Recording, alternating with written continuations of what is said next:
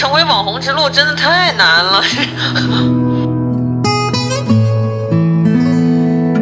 嗯，我到现在还是，如果有一个人好像对我不那么认同，还是会气得睡不着哎。我也会啊。啊你妈的，怎么回事？我这么好，你不认同我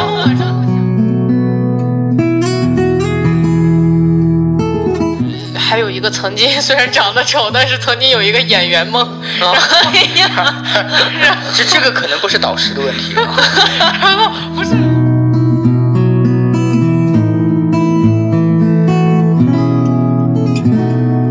Q 要十万，然后报一万，等真正执行的时候说 Q 要死了，你又说换一个吗？这过于极端。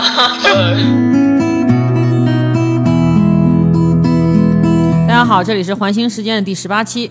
然后呢，今天呢是我们两位这个重要嘉宾的返场，因为之前呢我们有过一期这个理财节目啊，然后很多听众就在这个评论区就说这金秋 CP 大法好，所以今天我们又请回了这个啊金秋 CP，啊今天他们依旧是大家好，我是在直播间买翡翠的金姐。啊、大家好，我是有一个薛定谔的女朋友的日系男孩小邱，就是邱老师这个 title 是越来越长，越来越长。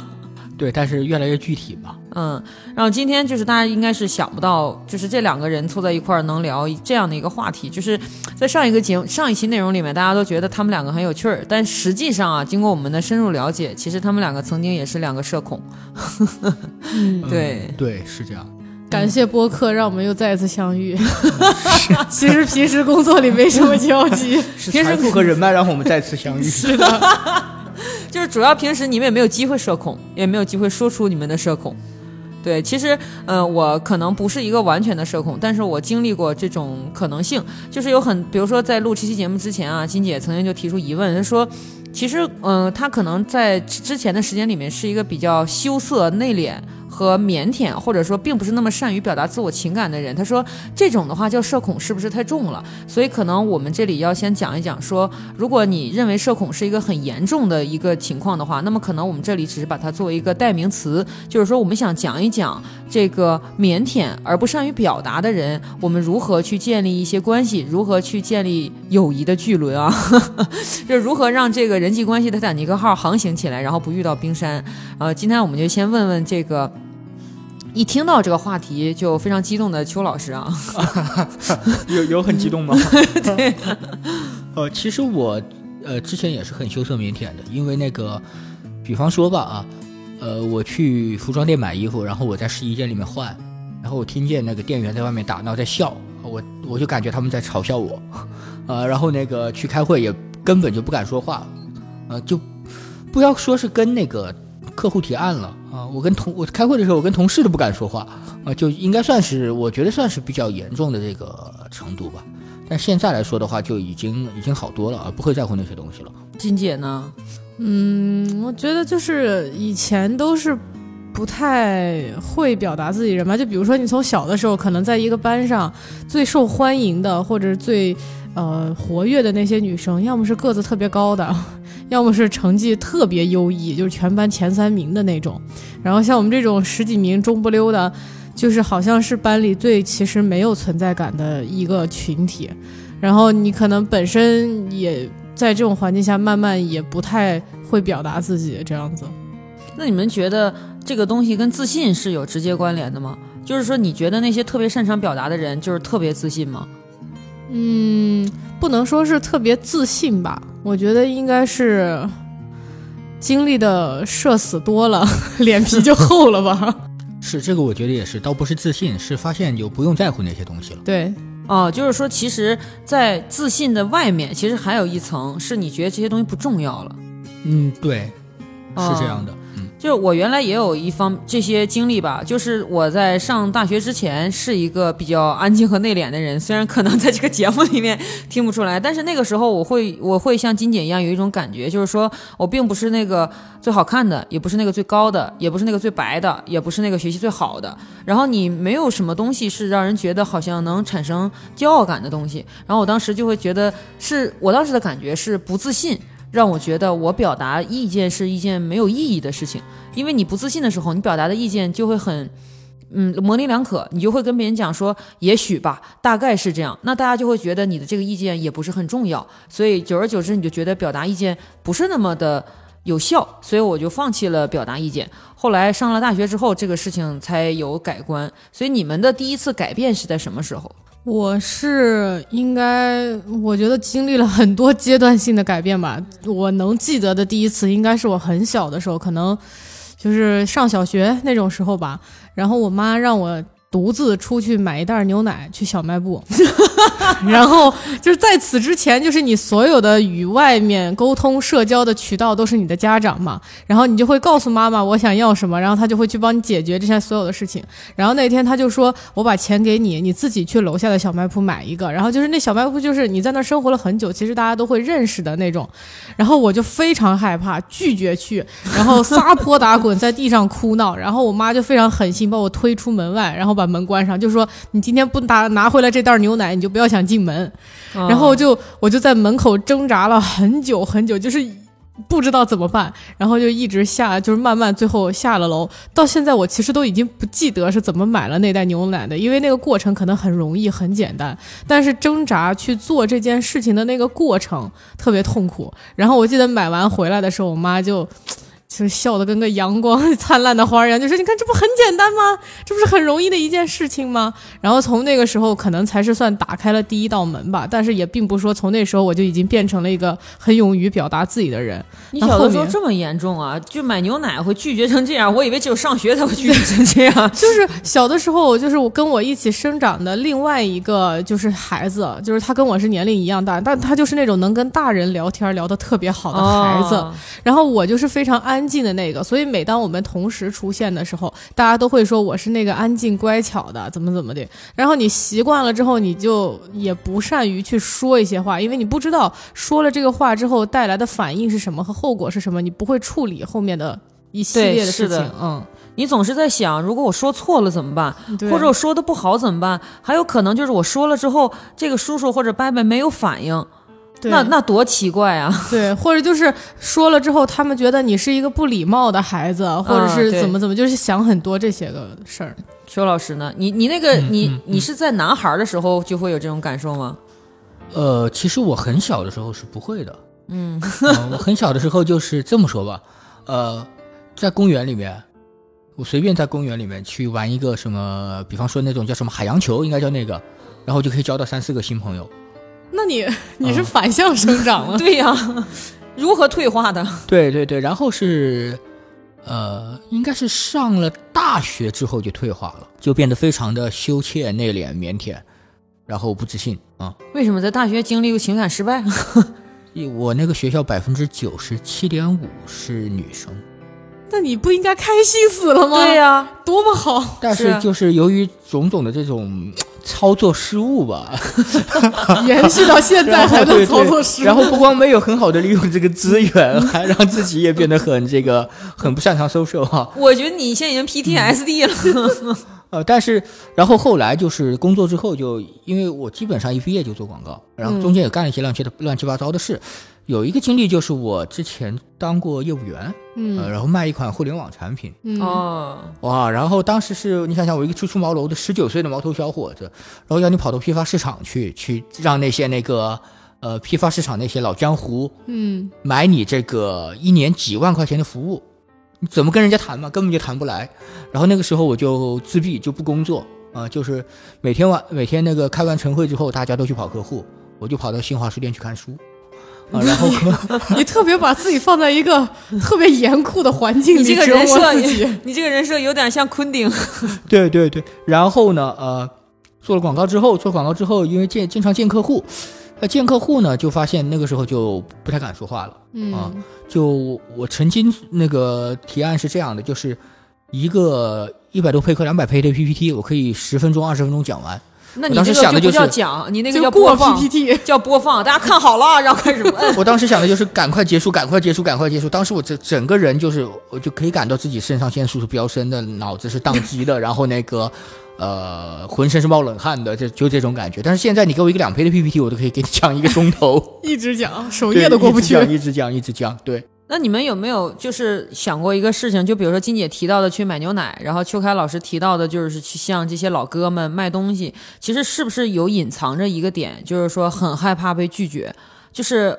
我小的时候，或者说我大学之前，一直以来为什么会是一个腼腆的人？就是那我那个时候就是特别脆弱，脆弱到别人一点点的拒绝，我都会难受很长时间。就是那段后来我长大了之后看，就是看各种各样的心理学的书嘛，他就说有的人他性格当中天生就对拒绝有很强烈的波动，这种波动让这类人如果在幼年的时期就接受到拒绝的话，就接受到拒绝这种负面情绪的话，他就会成长为一个内向的人。但是后来是我，我是因为一个什么事情呢？因为长大了之后不是上大学嘛，上大学的时候因为喜欢看电影，然后当时就说我们组建一个电影社团。那你组建社团，你就要社员，你就得一个一个的去寻找这些社员，让他们愿意跟你一起组建这个东西。这个时候我就发现什么，就是我就遭受了大量的拒绝。就是有人不喜欢看电影，有人觉得很麻烦，还有人觉得说有这个时间我去谈恋爱为什么不好呢？然后你就遭受拒绝，遭受各种各样人委婉的表示啊不感兴趣怎么怎么样。然后我本来以为我这种我已经跨出了很大一步尝试去做这个事情，但是又拒绝这么多，但我没有想到拒绝越来越多之后，我开始寻找到了一种不害怕的感觉。我发现哦，原来拒绝就是这么回事儿，也不会怎么样，没有死人嘛。然后我就突然间变成了一个开朗的人，就是我的转变非常的快，而且非常的短。其实就是因为我在短时间里接受了大量的拒绝。我是有两方面，我是觉得一个是害怕，就是你对未知的那种恐惧，嗯然后你对它的掌控感就变得很低，所以你会害怕未来发生的事儿是一点。然后还有另一个事儿是觉得呃丢人，就是嗯害怕被嘲笑。就像刚刚小邱老师说，感觉别人总在背后说他呀什么这种，就我也有。然后第二点是，我觉得有一个羞耻感在，就是总觉得好像很丢人。然后就像小邱老师刚刚说的，觉得有人在背后说他这种感觉，其实我也小的时候经常会有这种感觉。只要有人两个人在我周围，然后小声的在讨论一些什么事情，人家可能这说的根本都跟我没什么关系，但我一定是你，对我就总觉得这完了，一定在说我，哎我一定今天做了什么。病友你好，对就是，然后我妈会把这件事总结为我太多疑了，但是我觉得可能是一种羞耻感。然后后来啊当我经历的社死的这种瞬间实在太多了之后，我就发现没有羞耻感了，我就放下了这件事儿，就变得很开了。哦，可能我经历的拒绝和你经历的社死，都是一种对我们这种人，就是这种这种情感阈值的一种挑战。他这种挑战一旦成功了，就把你的阈值提升上去了，是你就其实无所谓这个事情了。对，啊、你就勇气就是比较大了嘛。也也不一定啊。你像我就是很希望得到那个身边人的认同嘛。嗯，嗯，我到现在还是，如果有一个人好像对我不那么认同，我还是会气得睡不着哎。我也会啊。那你妈的，怎么回事？我这么好，你不认同我然啊？后晚上会想，你不行，有点问题。今天这个吵架那一波没吵赢，这一句说错了，逻辑没有了。就我觉得金姐是那种逐字逐句去看的那种，就是上句如果要是没说好，下一句他就马上要再想其他选项的那种人。就在脑子里清晰复盘，这架没吵对，明天从什么地方能找补回来一点？那你复盘了以后，下一次如果再有这种类型的吵架，真能吵赢吗？那不能，那是一个新的情况了，谁会一字不动的一样吵啊？对啊，主要是他根本就不重复出现了。对，所以才导致你晚上睡不着觉啊，因为一直很懊恼，因为这个场景不会再重来一遍。我有时候甚至会懊恼十几年前、二十几年前吵的架，妈的，怎么就吵输了呢？但是其实你看，我们的职业是就是需要人认可的。比如说我们去提案，比如说我们跟这个客户各种各样接触，其实他也会不认可你，他甚至会直面的表示说你这东西太老、太旧啊、太没意思什么的。那你们真的会把这个记在心里吗？现在应该不太会了吧？以前会，嗯就是现在可能被骂的多了，皮实了。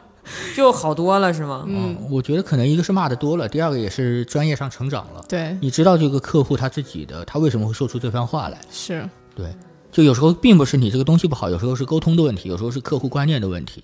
之前我看到一个调查报告，它里面就讲说，有很多这个内向的人，包括说一些，比如说性格非常的腼腆，就是刚才你们提到的各种各样的状态，他有一个原因是他对自己整个人看起来的样子不满意。里面就包括容貌啊、衣着呀、其他东西，因为他觉得自己并不是一个让人觉得非常有吸引力的人，所以有的时候他们会感觉非常的呃痛苦。这种痛苦呢，就往往表现在就刚才小邱老师提到说，他去买衣服的时候，他会有一种心理上的问题。然后我买衣服的时候也遭遇过这个问题，就是我想过说，为什么他们会在外面聊聊天？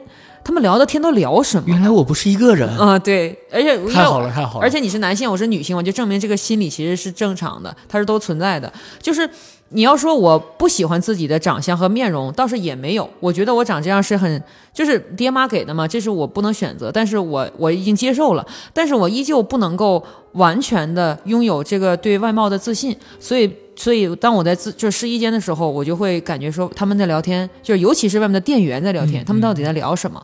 所以他那个报告里面就说，有的时候我们就说漂亮的人都自信，其实是有实际的原因的，是有道理的，因为他能够感受到别人对他的那种在什么都没有努力的情况下的认可，对，这种认可就会极大的增长他们对人际交往当中的主动权。但我觉得你可能也没接受过那种直面的暴击，哦。就是我之前就是还有一个曾经 虽然长得丑，但是曾经有一个演员梦，哦。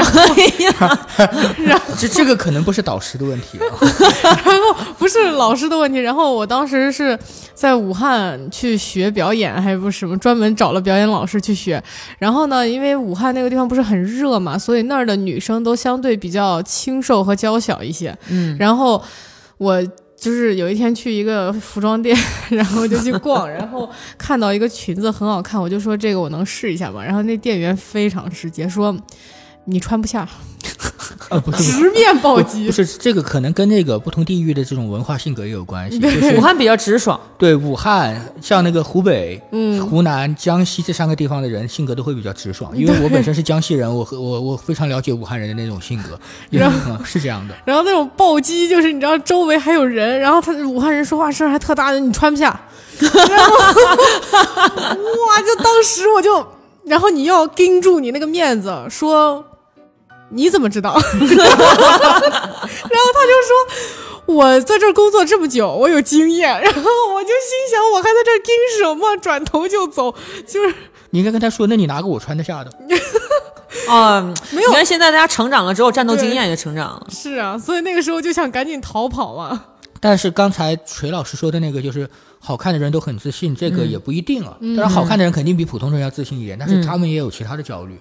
是是是的，对，对但我可是我见过，就是那种，就是后来我去国外读书之后，我真见过那种长得不咋地，身材也不咋地，但就是贼自信的。哎，不好说不咋地，咱们要说不符合主流审美啊。好，然后就是就是人家真的是发自内心的那种自信，就是觉得我这个人很风趣幽默，嗯嗯然后我这个人本身是很有意思的，然后自然而然的接触当中就会忽略掉了外貌所带来的这种嗯，所谓的第一印象或者自信感，或者是这个正向反馈感吧。所以这个接下来也是我想问的一个问题，就是你看他，你看你提到了一种人格，这种人格就是他不管长什么样子，他都是自信风趣的。就是他，这就是一种人格魅力，相当于说，那你们有没有感觉，当你们变得自信了，能够从容的交流，从容的面对社会之后，你的人格有变化吗？还是说，其实你只是改变了某一部分性格，或者是说更浅层的，你只是改变了待人接物的方式？有变化的，就很大的变化。就是我记得，呃，就可能虽然这两件事情没有什么必然的联系，但是因为是发生在同一个人身上嘛，所以你就总会觉得是因为自己变好了。就是我小学的时候，那应该是初恋吧。然后，然后就是你第一次暗恋一个人，喜欢一个人，但是那个时候你又不是什么。有特别多特色的一个人，就是一个很像白开水一样的存在嘛，在班里。然后你喜欢的男生，他是一个很闪闪光、很闪耀的这么一个角色。然后我记得我那个时候经历的一个社死情况，就是我不知道哪个女生，反正大家就会传八卦嘛，然后就把我喜欢他这件事情告诉了他。然后他在那个时候，他应该是很自信的一个人。然后有一天。当着，反正就下课时间，他就当着很多女生的面他就直接叫我过来，因为其实我平时跟他的交流并没有很多，然后他就叫我当面儿，然后周围还有很多人，他就说我听谁谁谁说你喜欢我是吗？我当时简直整个人就是能。浑就是那个脸腾一下就红了，然后还要就是硬撑住那个场面，就说人生中第一次社死，就太社死了，就一下能抠出一股一一栋别墅来的那种感觉。然后就是还要就是装作故作镇静，然后耍帅的表情说：“是啊，怎么了？”然后然 后然后，那一刻你是钮祜禄姐，你不是金姐了。但是我我又无法处理后续的事情，我也无法知道后续发生什么事情，我就只能转身就走。然后走出教室门的时候，恨不得蹲在地上抠脚。然后再后来就是慢慢就是经过，后来就大家慢慢会有了微信之后，就加起了一个什么小学的群啊什么的，然后就会在群里。后来大家有时候在群里聊天，呃。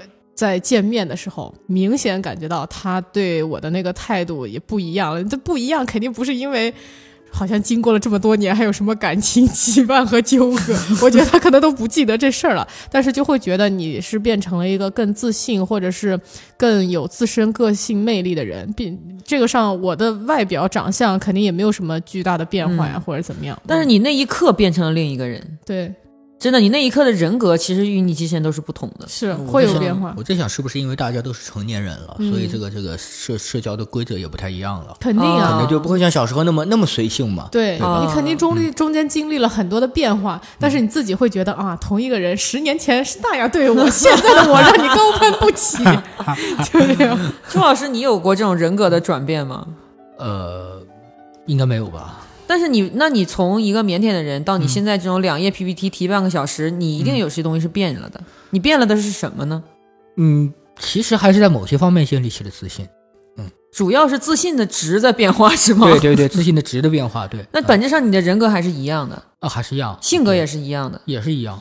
嗯，就可能每个人变的东西不一样，但是他一定是有一个东西增长了或消除了，他才能够变成现在这样对对，就就你看，我现在基本上就。跟同事之间都很放松，会嘻嘻哈哈，很很很很喜欢主动的开玩笑。嗯，这样的人呢，其实我以前也是这样，但是只是说对不同的人做这件事。以前我可能跟上小学的时候，只和我几个发小是这样的。哦，嗯，会跟他们就玩得很开，什么话都说，什么玩笑都开。嗯，现在我可能就只要不是太生，我都可以都愿意去跟他们开玩笑，就是可能区别就在这里。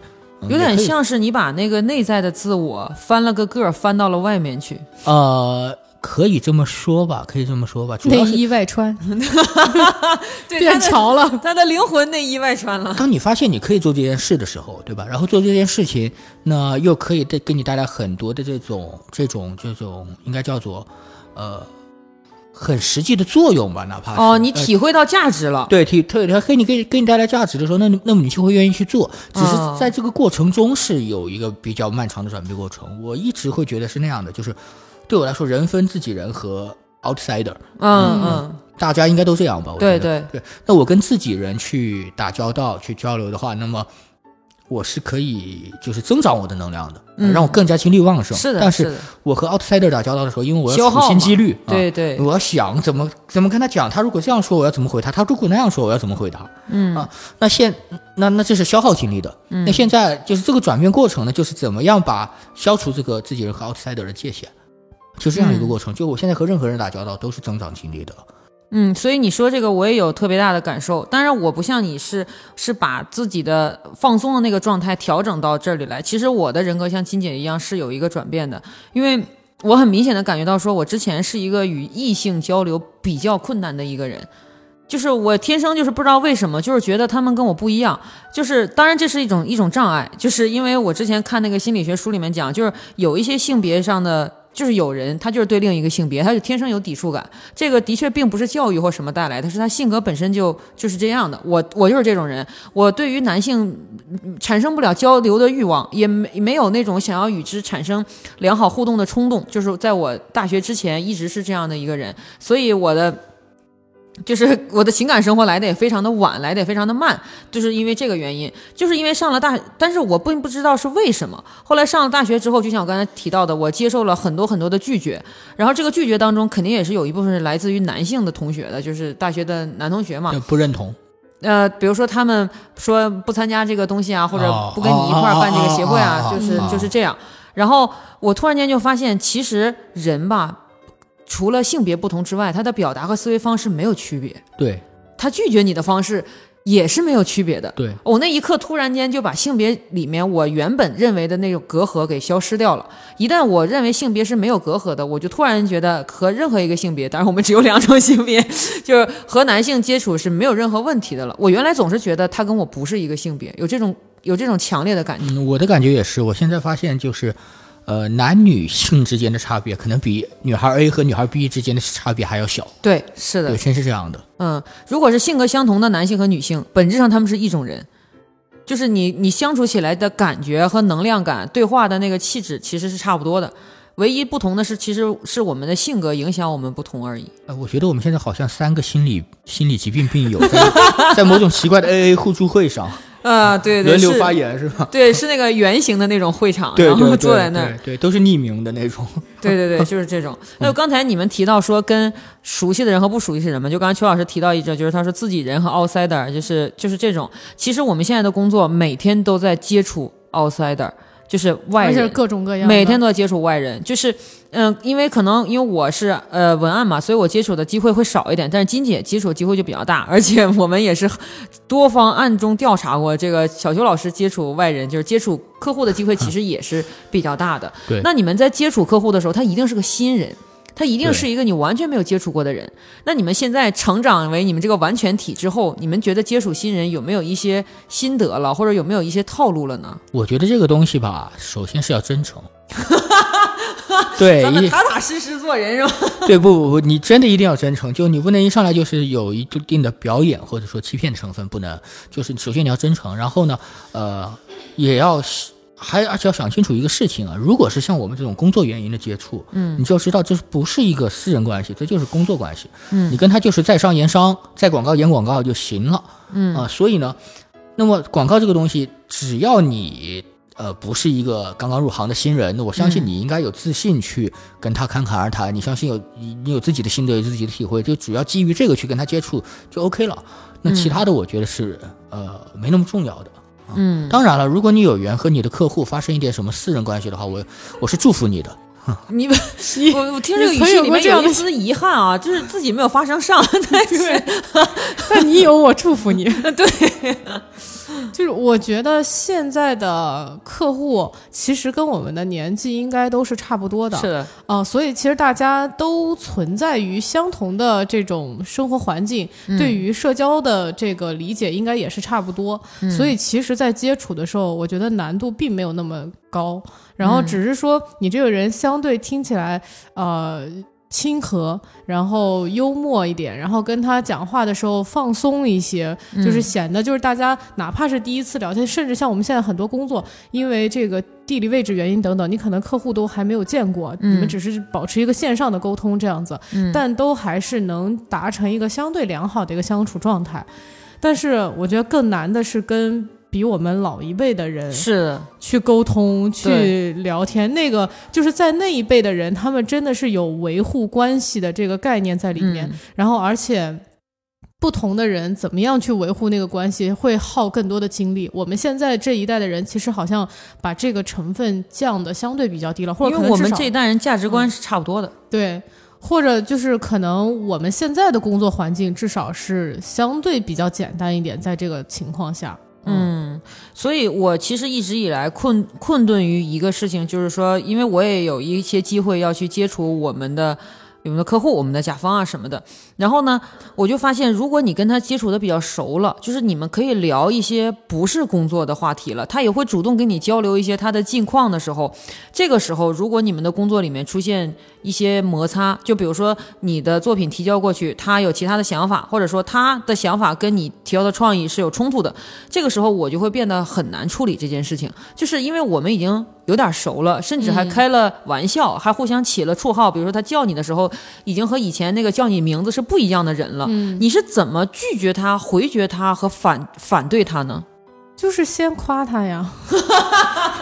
而且我觉得这个东西大家应该都可以分得开吧，就是私交归私交，嗯工作归工作嘛，应该都分得开。就是，他跟你私交那是对你个人的认同，是。对对工作那是那是那是两个人的工作，对，那是合作是另外一件事情了。但你知道现在的客户关系里，我觉得比较难处理的一种，并不是那种说我跟你针锋相对，大家互相有矛盾，或者是感觉很严峻的这种客户关系。嗯其实我觉得都还好处理，更难的，就我觉得这对我来讲比较难的一种，就是别人对你特别的好，就说：“哎呀，拜托你这件事情只能靠你了，你怎么啊，怎么。对对，就是他把他放的，就是觉得他完全依靠你之后，然后你就会觉得不行，我不能对的对不起他，然后我不能，甚至于就心想说要为他多做一点什么这种的情绪的时候，我会觉得更难处理一些。这种时候我就得先让我自己保持冷静，然后保持清醒。那你有考虑过这种可能性是他在利用你的同理心吗？因当然呀为你们是在不同的立场上嘛。当然啊，因为啊我也这样利用别人呀。而且他大概率是在利用你的。怎么你们？你你把东西发过去之后，他的脸就变了？我一看这什么玩意儿？难道你们真的能觉察出这些意图感吗？当然啊，嗯，可就是这个这个感知对我来说是非常强烈的，比较容易的，比较容易，比较容易的。啊 嗯，为什么？就是一般情况下，我们通常认为察言观色是一个女性的特权，当然这是一个古老的一个偏见啊，啊。可以你有你来打破它。啊，因为我这个成长环境比较复杂，就是嗯，呃，我生长在一个长辈过多的环境，那你很厉害，你察言观色非常厉害，应该是这种环境。是就是感受力会很强，但是现在很多时候以前是感受到了，然后反应过度，然后现在是感受到了，去你 我就是一个非常不会察言观色的人，所以说我刚才为什么提到了一个词叫意图感，嗯。就是之前我和金姐也交流过，因为我和金姐共同要面对差不多的客户嘛，嗯嗯就是金姐有的时候能察觉出这个客户究竟想要什么，他的背后有一个实质上的目的，就比如说他跟你交谈的全是 B、C、D，但是本质上他想要 A。对是这样，但是我当时可能就针对这个 B、C、D 进行大量的思考，然后金姐就说：“哎，等一下，他要 A。”了，然后对，然后我就问他说：“你你是怎么判断出来呢？”金姐说：“听啊，啊，这就是一个我非常困惑的领域啊，这就是一个未知的宇宙。是这样的，是这样的。锤老师，嗯你是 copy base，、对，啊，所以你应该会很擅长那个在文字世界里面，在书面文化里面生活。对啊，啊，那好，其实呢，就相当于我们经常接某大厂的 brief，哪家就不说了哈。嗯他们的 brief 呢有一个非常有有一个通病啊，嗯他们所有的 brief 发过来都是逻辑自相矛盾的。对，是是的是，对，说白了，这个 brief 是错的。然后你就要通过这个 brief 找到它的核心矛盾点在哪里，它最错错在哪儿了。然后你会发现他写的写的东西不是他想要的，也不是他需要的，他想要的和想需要的是要你通过他的错误和他的矛盾，然后来推导出来的，对吧？其实 brave 的心海底针。对对对对对，其实就跟金姐刚才说的是一样的逻辑。他为什么要说这个话？他背后肯定有一个背后的原因。就你知道吗？解读 brief 跟解读那个什么政府发文的那种报告是一模一样的，是一样的。还有包，甚至说包括你解读，呃，我解读薛定谔小姐跟我讲的话啊，她说这个话是什么意思呢？哦，是这样啊，是一样的，是一样的。但是你们有没有觉得说解读这件事儿，它存在着一个屏障？就比如说我，或者说我这一类人，我就压根儿想不到真的存在那个真相吗？但是你们为什么就能想到存在那个真相呢？因为它的，因为它的形式逻辑是矛盾的，所以它背后必定有一个原深层的原因啊。但是有些人在跟你聊天的时候，嗯比如说有一些高段位的人士能跟你聊天，你是觉察不出来这些的。但是它本质上很可能的传达，只有金姐和你能听出来的东西。那你可以想一想，他为什么要跟在这个时候，在这个场合跟你的这样的一个人嗯，说这样的一些话？哦，这么深刻吗？呃，对。但是如果你熟能生巧的话，它就会变成一种本能，其实很快的。或者我觉得，因为你只了解到了 brief 信息，或者你只听到了客户的某一句反馈，哦，但你没有了解他背后整个的工作的人脉圈是什么样子，以及他最近的生活近况发生了什么事情，嗯以及他周围朋友的近况发生了什么事情。当你把那些碎片信息拼起来的时候，你大概其就知道了。哦，其其实本质上是推理游戏。对啊，所以就是我每天看朋友圈，其实都在看线索。哦，你就是在等那个线索碎片一片一片的拼上，然后你嗯才能知道原来他表达的意思是这个。对，所以这里其实今天在想到这个话题的时候，我也一直想，就是我们是一个广告公司办的电台嘛，所以我一直有一个想法，是我们能够通过一些内容去向我们的受众去传达说我们。真正的工作内容是什么样的？比如说，今天就是一个很好的机会去讲说客户经理真正内容。很多的年轻的，就是刚刚从业的，觉得客户经理的内容是传达，啊、是沟通，但是在我看来不是。对，的确不是。是的，是挖掘和推测。对对对，是的是的，嗯嗯呃，准确的说，还有就是呃，判断，嗯，是的对，还有还有引导。是的，就是这都是客户经理非常重要的职能，但是你就感觉在这个国产现行的这个广告呃广告类的这个电影里面，然后电视剧里面各种各样的一些营销话术的表达里面，客户人员永远是那个催 deadline，然后下发 brief，然后和创意吵架的那个人，我觉得这是非常错误的一种观点。有有时候还要去跟客户 social 一下。对，嗯喝酒什么，就，感觉那个。对电影里的广告人。而且特别神秘，就感觉突然不知道谁和哪个大佬怎么样了，然后你就越级去接触了某个大佬，对对对对对请他喝一杯咖啡，什么时候？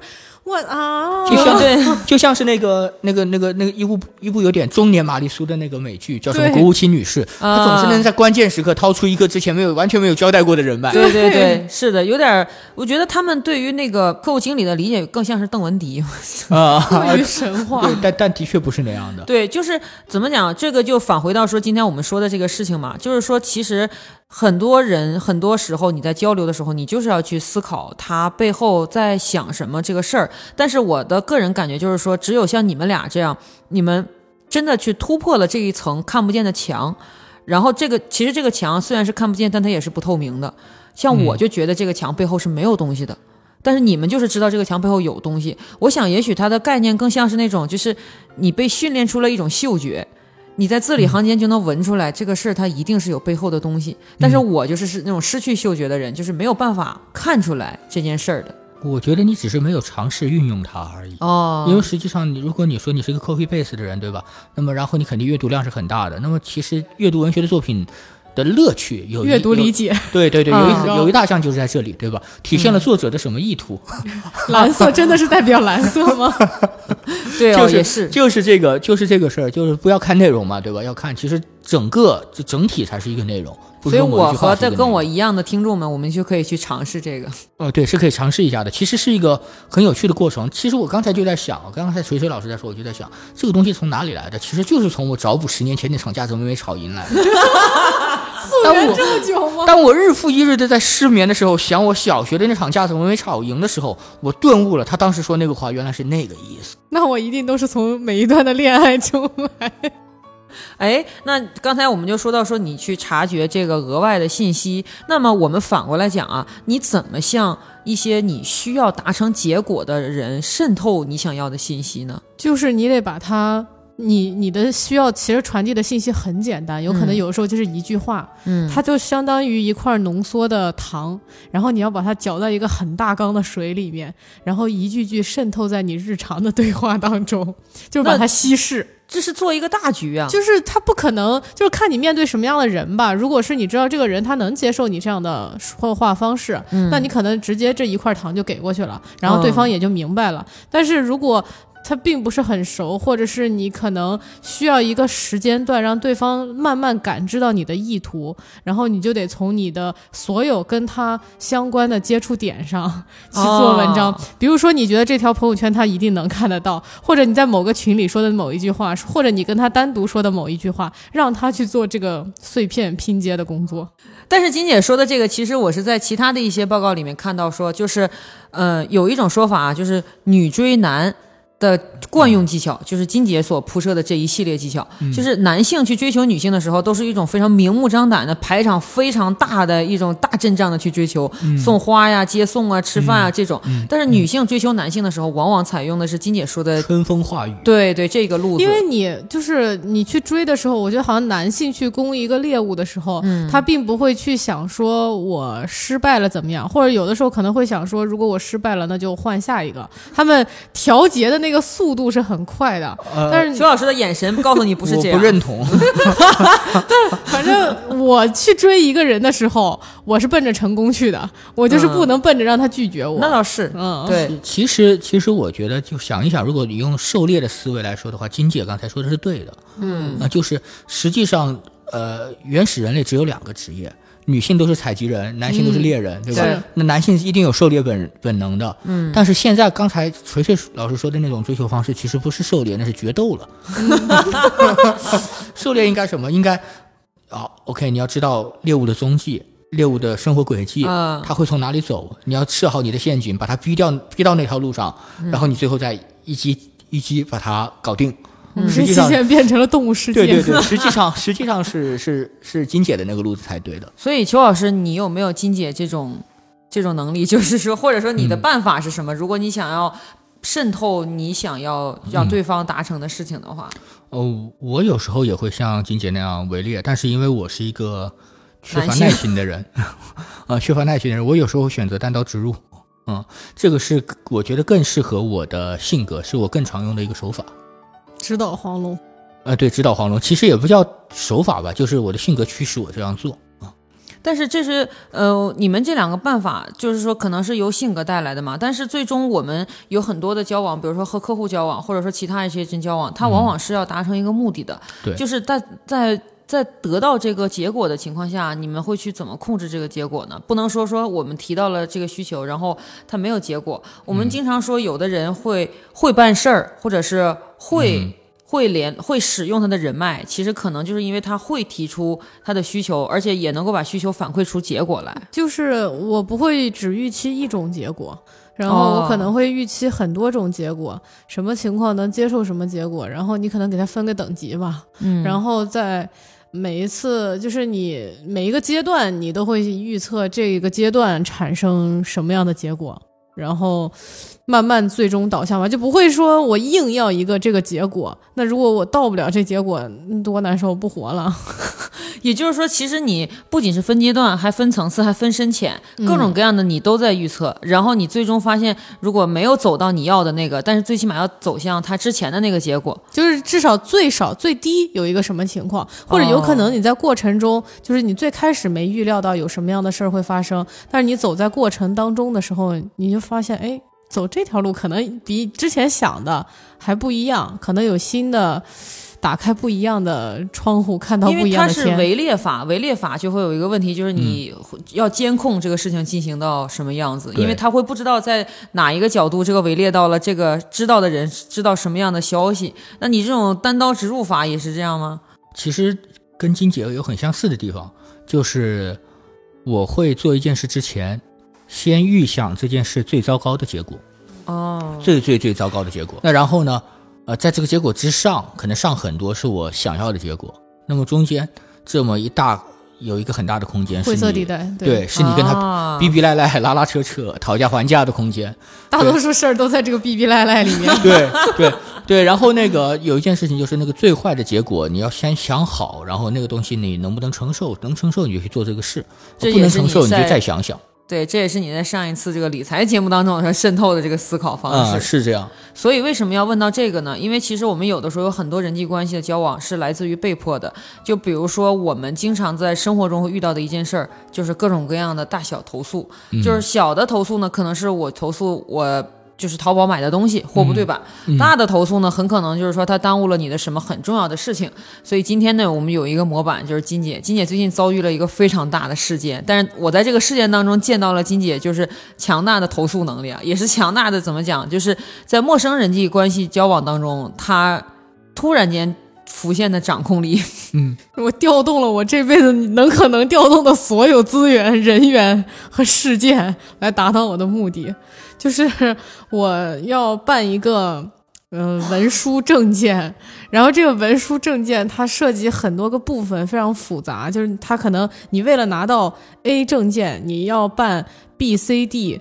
什么 E，甚至有好多个文件，然后这 B、C、D、E 之间还相互牵扯，有关系、有关联。然后如果你其中有一环掉环了，剩下的所有的就全部要重新办一遍。然后在这个过程当中，就是我其他的环已经走得很艰难了，走了四五个月，终于走到最后一步的时候，卡在了一个最蠢，我这辈子都没想过会出现问题的地方，就是快递。UPS 对 UPS，就这家公司简直让我太生气了。然后我是因为要从美国寄一个文件到中国来，然后我选这个这个这个公司的一快递公司的时候，我还反复斟酌，基于我多年寄快递的这个经验，然后告诉我妈，你选择 UPS，不要给我寄任何其他家，哪怕费用贵也没有关系。然后我只寄一张纸哦，花了一百美金寄过来，结果。就是因为先是因为什么疫情原因卡在了韩国，然后我就 反复跟客户那个客服打电话去调解，然后客服就会踢球，说什么你要去找美国的客服，你要去找韩国的客服。我说我要寄个件寄到伊拉克，我还得说阿拉伯语吗？然后他说他说那这个不归我管。我说你们这是一个完整的体系，你现在打开你内部员工的所有联系的通讯表，一个个挨个往韩国发邮件，然后我说发。发一遍不行，你就发两遍，两遍不行发三遍，直到有人给我回复为止。你告诉我韩国那边是什么情况？你在教他做事啊？对呀，因为他总告诉我就是。这不行，那不行，怎么怎么地不行？然后我说，那我就告诉你怎么行，怎么干。你这么干，先试试行不行？然后在他这么去干的同时，我也就不知道为什么魔怔了，听信了他的话，去给美国客那什么客服打电话，给韩国客服打电话。然后打完之后，人家说你得找中国客服呀。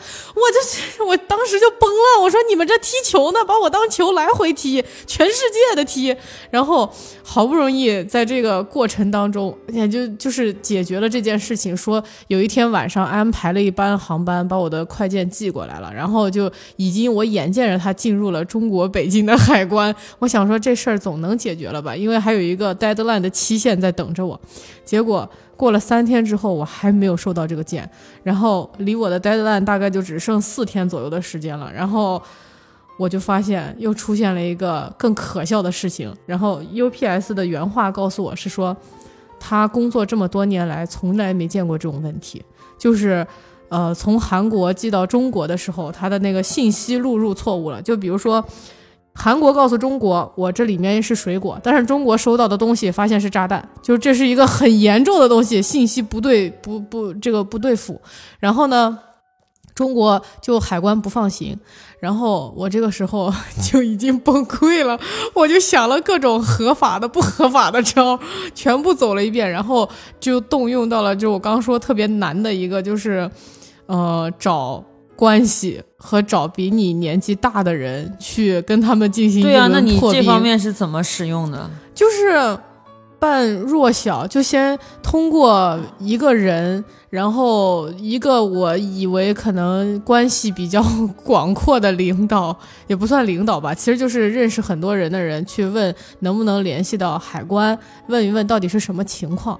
然后呢，人家就给我托了好几层关系，找到了一个报关的公司，因为他们总经常打这种交道嘛。然后我就又联系，反正就是托了很多层关系，我根本谁都不认识，但是。保证两点，第一点是嘴甜，上去要么先叫哥，要么先叫姨，要么叫舅舅，反正就是一顿先先以这个嘴甜，是不是小众了一点？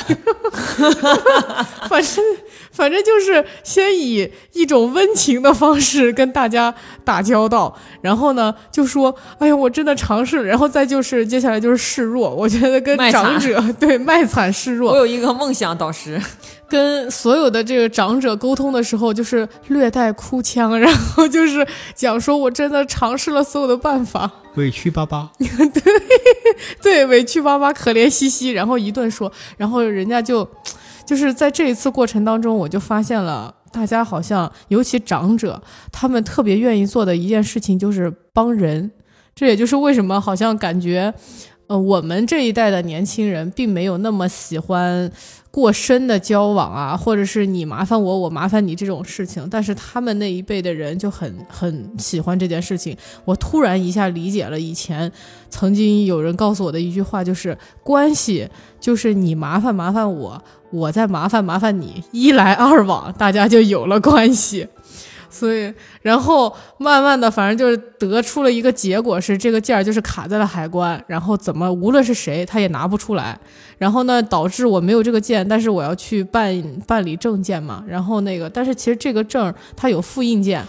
然后我当面去递交的时候，我就是穿着打扮的相对精致，但是呢又有一些可怜和疲惫。然后你这个你。不是你当时到底几个人去的？谁负责精致？谁负责可怜？谁负责疲惫？然后我当时就是感觉我的人灵魂和我的表述都不在一个，都不是一个体系，然后就去了，跟那个办事的人员一顿解释，就说我这一个月经历了什么，我做了什么，然后呢，我未来还能做什么，现在已经到了什么阶段，那希望你给我一个延期的可能性。我觉得有一种就是都市白领秋菊打官司的感觉，就特别惨这个事儿，然后。我当时就是满眼含泪，但又表现出我是一个有用的人，我并不是一个无用的人，在这里奢求些什么。是一个体面的人。对，然后，然后最后那个人家觉得可能我证据链也很完整，我提供的所有的信息也都真实可查，然后也确实是一个特殊情况、不可控的情况，然后这事儿居然就办下来了，我也不知道，就是。挺幸运的吧，办下来。我从那个办事大厅走出来的当下，我就感觉我望向天空，眼泪就从眼角渗出。但主要是你这一切遵循了一个你的原则，就是在你首先认知这件事情里头，你要站立一个什么样的基点，就是一个弱势基点，然后你在这个基点上进行适当的表演。对，但但是说起这个表演啊，我们这个。这个小邱老师那天给我们讲了一个 他在投诉过程当中的绝代表演啊！啊，是就我投诉这种一般都是投诉这种工商类的嘛，就是我们购物投诉嘛。嗯。然后去年还是一九年双十一的时候，我买了一个床垫啊，哪个品牌我就不说了。然后我买了 A 款床垫，嗯。然后呢，双十一结束，我付完尾款之后，他告诉我 A 款床垫呢是我们那天那个上货上错了啊，现在没有这个货，我们我们你可以买我们 B 款床垫，B 款有货。然后我看了一下 B 款呢，就很明显，我们干这行的嘛，它这个其实就是一个所谓的爆款策略。对，它弄 N 个 SKU 啊，对，然后呢，呃，再告诉那些都是假的，你来买这个。对。啊，这不就跟最近特别火的那个 QL 事件一样吗？对对，对就是大家曝曝光说，呃，大家都是报价 QL 的价格，然后有一家供应商的价格特别低，比如说这个 QL 十万，然后报一万，但真正执行的时候说 QL 死了，你又说换一个吧？这过于极端。我们继续说说回床垫啊，先不说 KOL 的事，然后呢，他就跟我说，你现在就要补差价买那个啊，然后当时呢，我说好，你等等。啊，我现在没有时间跟你讲这个，你哪 你什么什么时候再打电话给我？嗯，然后就把电话撂了。嗯，撂了以后我就上网开始查消消费者权益保护法。啊，查到了，他这个东西呢，他他属于谎称啊。嗯，这个东西他要赔十倍的。然后，嗯，到了约定时间，他果然给我打电话了。然后呢？啊，我就问他你这个是怎么处理？他说你把这个退了啊，然后呢，你补那个呃，你补差价，你自己再去拍另外一个。嗯，然后呢？呃，我就开始玩他了啊！我跟他说退款理由选什么？他说你就选自己拍错了不想要了。我说不行啊，这就是你没货。嗯，我电话录音了。嗯，他说你帮帮忙。然后他要我拍那个，然后我就说那个我也不会拍的。你现在就是说我就这个钱啊，你你给我你你有哪款你给我发哪款。嗯啊，这两款都行，有哪款你给我发哪款。不不行的话你就准备好赔十倍。他说我凭什么赔你十倍？然后我就说我是律师。然后我就把法，然后我就把法条念出来了啊！消费者权益保护法第多少条多少款规定的啊？你自己看着办吧。他说：好好好，我不赔你，我不赔你十倍，我不赔你十倍，我给你发货，给你发货。你看差价我也不用你补了。我说你，我说我本来就不应该补。然后收到之后，我发现还送了我两个枕头。就是这样，就是所以建议大家都上看看罗翔老师的课啊，很好啊，很好啊。知识改变命运，对，知识改变命运，知道吗？你是律师，听众老师们，你们都是律师。就是这跟我之前。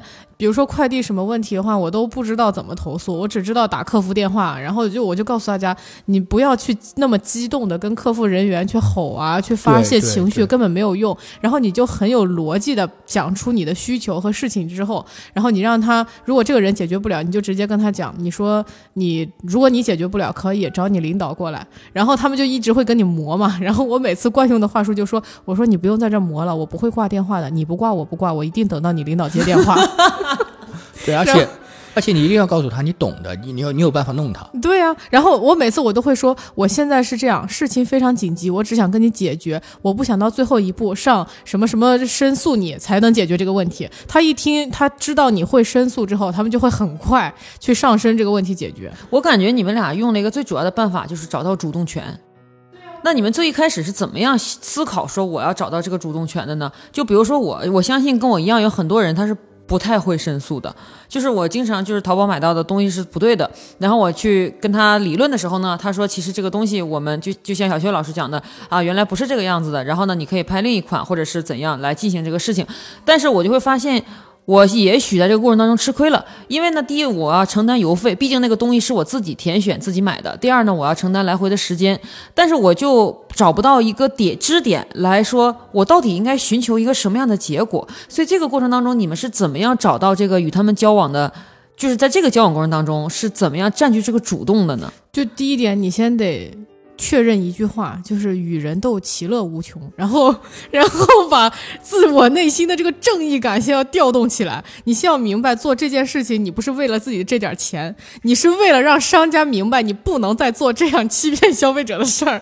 然后，这就像我之前在闲鱼上卖东西，然后有一个人他非说我卖的是假货，我就特别生气。然后闲鱼有一个功能叫闲鱼小法庭，然后他就一直要求我给他退货嘛。我说那行，那咱就上闲鱼小法庭。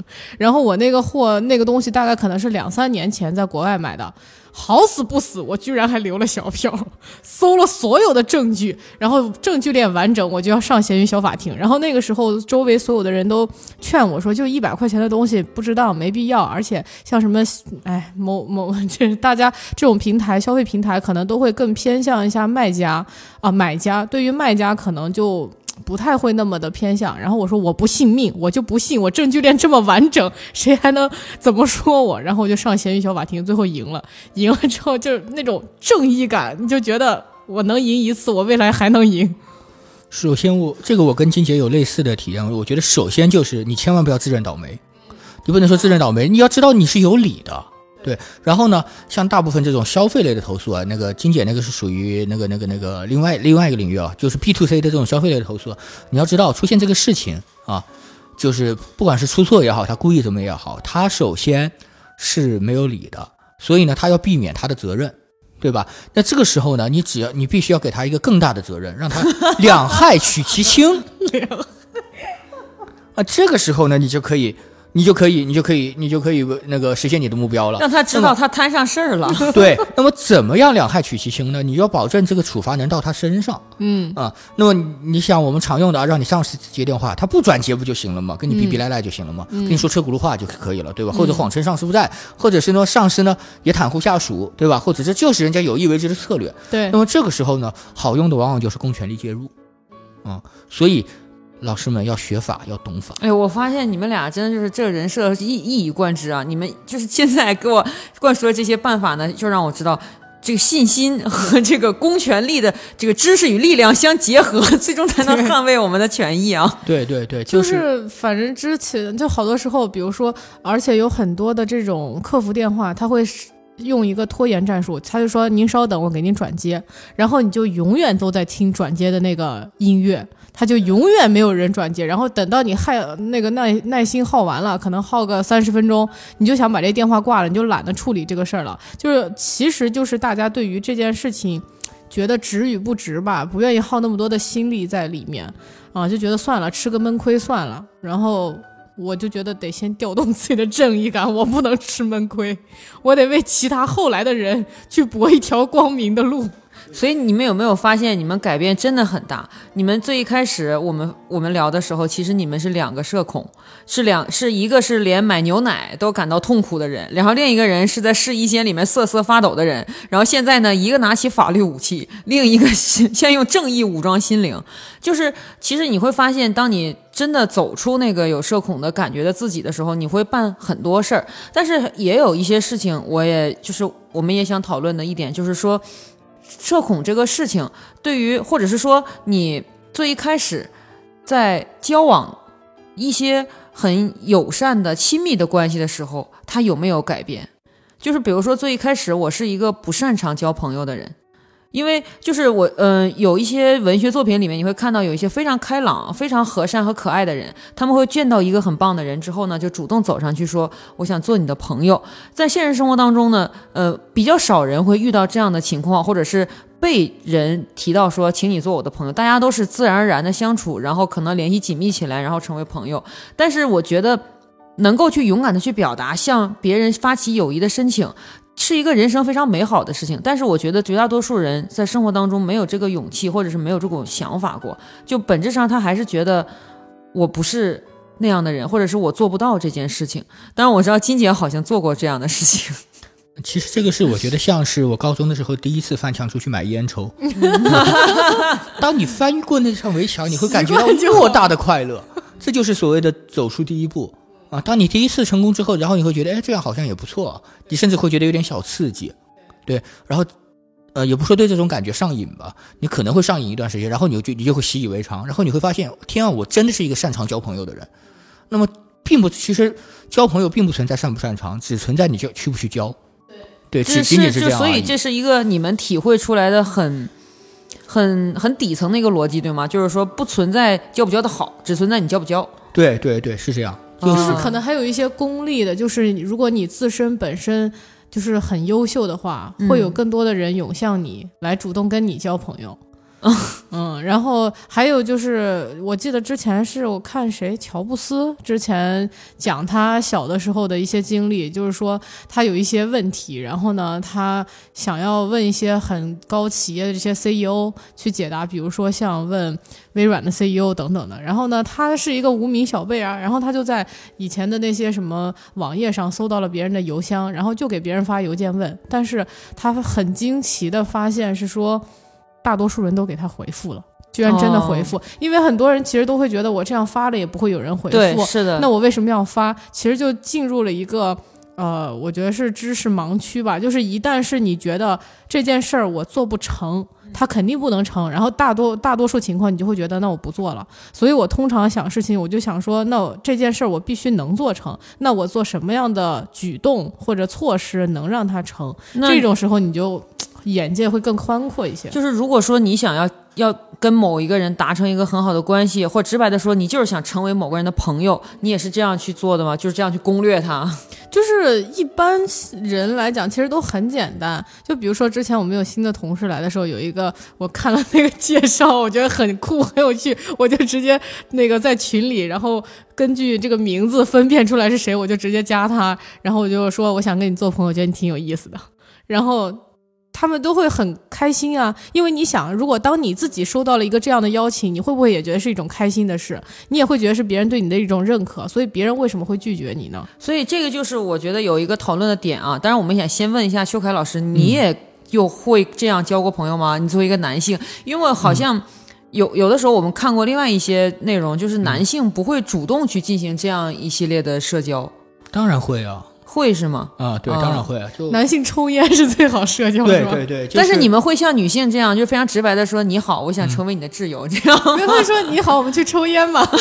对，就就这这就这个等量置换到女性身上，男性是抽烟，女性是一起上洗手间。对呀哦对，就就这样很简单。然后还有一些，比方说是那个呃交异性朋友啊、也可以用也可以用到其他的方式。哎，比方说你上去，然后也不叫恭维吧，对吧？发现人家身上一个亮点，然后把这个亮点很直白的说出来，告诉他，哎，你那个东西挺酷的，嗯，呃，然后他就会跟你聊，所以其实这个东西怎么怎么着。你们不会说那种那种关键性的话术，但是你们会表现这种决定性的姿态，就是夸人嘛。对啊，就就是但都是先从夸人开始的嘛？对啊但是但是我觉得有一个要点就是你一定要真诚，嗯你一定要很真诚啊。嗯就是我从薛定谔小姐身上观察到的，就是说，哪怕这个人他再高冷，他再有魅力，啊、当他知道有一个人很认同他的魅力的时候，他嗯也是很开心的。对哪，怕这个人是一个很普通、很平凡的人，他也是很开心的。是嗯，每个人应该都渴望被认同吧。对，所以只要你愿意去认同别人，别人一般都会比较好的回应你吧。对那也就是说，你们破冰的方式基本上是靠让他觉得你认同了他。是，而其实主要就是，呃，其实我觉得最重要的还是真诚吧。然后你很真诚的说一句话，你千万不要去在那盘算如何设计我应该怎么讲，然后他怎么可能会怎么回我。如果他、嗯对，呃 A、B、C 三个选项，你放心，他一定选 D，嗯你没想到的那个 啊，你千万不能这么去设想。嗯你嗯，就是觉得，哎，我觉得他那个好像确实是不错啊，我就夸他一下。啊，嗯比方说，哪怕是最最熟的，你就觉得他是一个好看的人，嗯啊那但是你这个时候肯定要分析一下，我怎么描述他的好看呢？哪里好看呢？怎么个好看法呢？哪种调性的好看呢？对吧？是可爱的还是性感的？还是俏皮的，怎么怎么样，大大概反正大概就这样吧。但是你们有没有烦恼过？就是说，如果你成功的打开了这个第一艘破冰船，然后呢，你们也联系上了，然后往下是怎么去聊天呢？就是经常我看有很多人他是会说，我终于和我喜欢的小姐姐，当然并不是说一定要存在这个爱慕啊，就是说单纯的喜欢这个人格啊，喜欢的小姐姐和小哥哥联系上了，然后就不知道该说些什么，单纯的满腔的喜爱，然后呢，这种喜爱往往让他成为了一种类似于迷弟迷妹的身份，但是无法展开真正平等的朋友间的这种交流。你们产生过这个问题吗？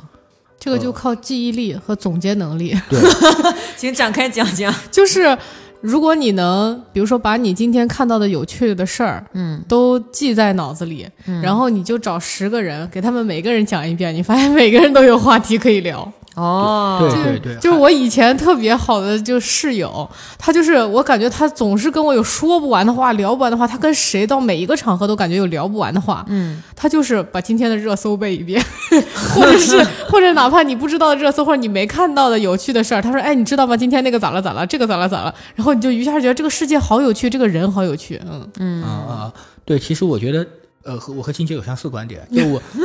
我现在发现啊，聊天软件真的是一个很伟大的发明，嗯，它拯救了很多擅长文字但是不擅长 social 的人，嗯，对，就是你运用你的这个文字能力，哪怕把你一天普通的生活给它重新用用用用用一种有趣的方式给它描述一遍，这也可以形成一个话题。但是其实有一个更本质的技巧，就是多说你，少说我，多说对方，对，嗯但是不要老盘问人家。嗯啊，就比方你可以记住对方身上的一个小细节啊，你那个东西怎么怎么样，怎么怎么样，嗯、或者是说你上次说过怎么怎么样，怎么怎么样，然后我现在哦，然后我又了解了一下这方面的事儿，这如何如何如何如何，嗯，就感觉保持对对方的好奇。对对对，就嗯哇，对就金姐这句话简直太，就感觉已经画了重点。让 而且让他感受到你对他是有好奇的，对，这个很这个很重要。所以说，他可能也会反过来对你有好奇，你为什么想要跟我进行接触？然后我们之间到底有什么地方是相似的？嗯，就是你们会有这样的交友方式，那就是说你们有真的是有现实生活中的那种好朋友，是通过这种方式出现的吗？基本上所有都是啊、都是所有都是嗯，没有一个不是的，就是这个事情不是说教你一套办法，然后你对某些人真诚，然后对某些人有套路，它不是这样的，它就是一个呃一个一个一个就是融入日常生活的一个东西。一个方式嘛。对一个方式，对对对，不存在说是哪些人是真心朋友，哪些人是我通过套路来来来来交到的对，这个肯定不是不是我们追求的，但是也有很多人，他就说有很多人的朋友实际上是来自于他的学校求学生涯的，因为我们在求学生涯的时候，我们要固定在一个团体和一个场所学习三到四年，呃六六七年这样的一个可能性，所以你非常有可能和他们成为朋友。但是有很多人，他就就是比如说进入职场，进入到一个陌生环境之后，他就丧失了这种。去成为朋友的这种可能性，就是第一呢，就是说他们会感觉有疏离感，就是真的就是很多人他会在一个新的环境下，他完全找不到支点。就是我看过很多的，就是这种这种公众号提到啊，还有各种，他就说，在一个新环境里，你就感觉大家都相处得很融洽，他也想尝试去相处。很融洽，但是他总是觉得他想聊的话题大家没有聊，而大家聊的话题，当他感兴趣的时候，他已经聊完了。嗯，这是一种情况。还有一种情况就是他觉得大家都不喜欢他喜欢的东西。嗯，就是包括我周围有的朋友，还有周围有的人，他们都会说，他们没有办法从上班这个集体当中感受到一些人际快乐。我是觉得，其实这是很可惜的事情。嗯，因为本质上，我是觉得，当大家在一个工作场合出现一两年的时候，如果你是稳定工作，其实是缘分，因为你嗯没有在其他场合遇见其他他一。天大多数的时间都跟同事在一起。是的，那天我和对 对，就那天我和金姐还在计算，就是如果我们加班的话，我和金姐每天见到的时间远超于她和她男朋友见面的时间。对，我跟她她说的话远超于她和她男朋友。是是，其实这里面那个，我觉得这是一个这个问题，它这里面其实是一个身份的转换，嗯，就是从这种纯职场关系的同事转换到带有私人关系的朋友，它实际上是这个问题，因为实际上并不存在着关系特别好的同事，只存在着只存在着有友谊的同事，对，对，也理性的说是这样的，感情比较好的。对对，对对对，理性的说是这样的，所以这个其实就是说，如果你想和同事搞好关系，你其实是要成为他的朋友嘛，对吧？那么这个时候，我还是建议男生都参与一下抽烟活动，不是建不是建议建议你抽烟啊，是你可以 在抽烟的时候，你说哎，我也下去透口气，嗯，呃，这这样其实就很好，因为大部分人在抽烟的时候，他是为什么抽烟？抽烟是想放松，放松的时候就会聊一些和工作无关的事情。那那么这个时候你去哪怕只仅仅是听着也是 OK 的。那么我觉得这个事情也不用太，我有这个经历啊，就是无法融入一个小圈子。嗯，你不用太着急怎么样去啊、跟上话题或者怎么样，这个真的不用太紧张。其实我觉得重要的是感受那个氛围。嗯然后你自己真正进入那个氛围的时候，你就知道在这个时候，呃，有什么话肯定是有什么话是很适合你说出来的。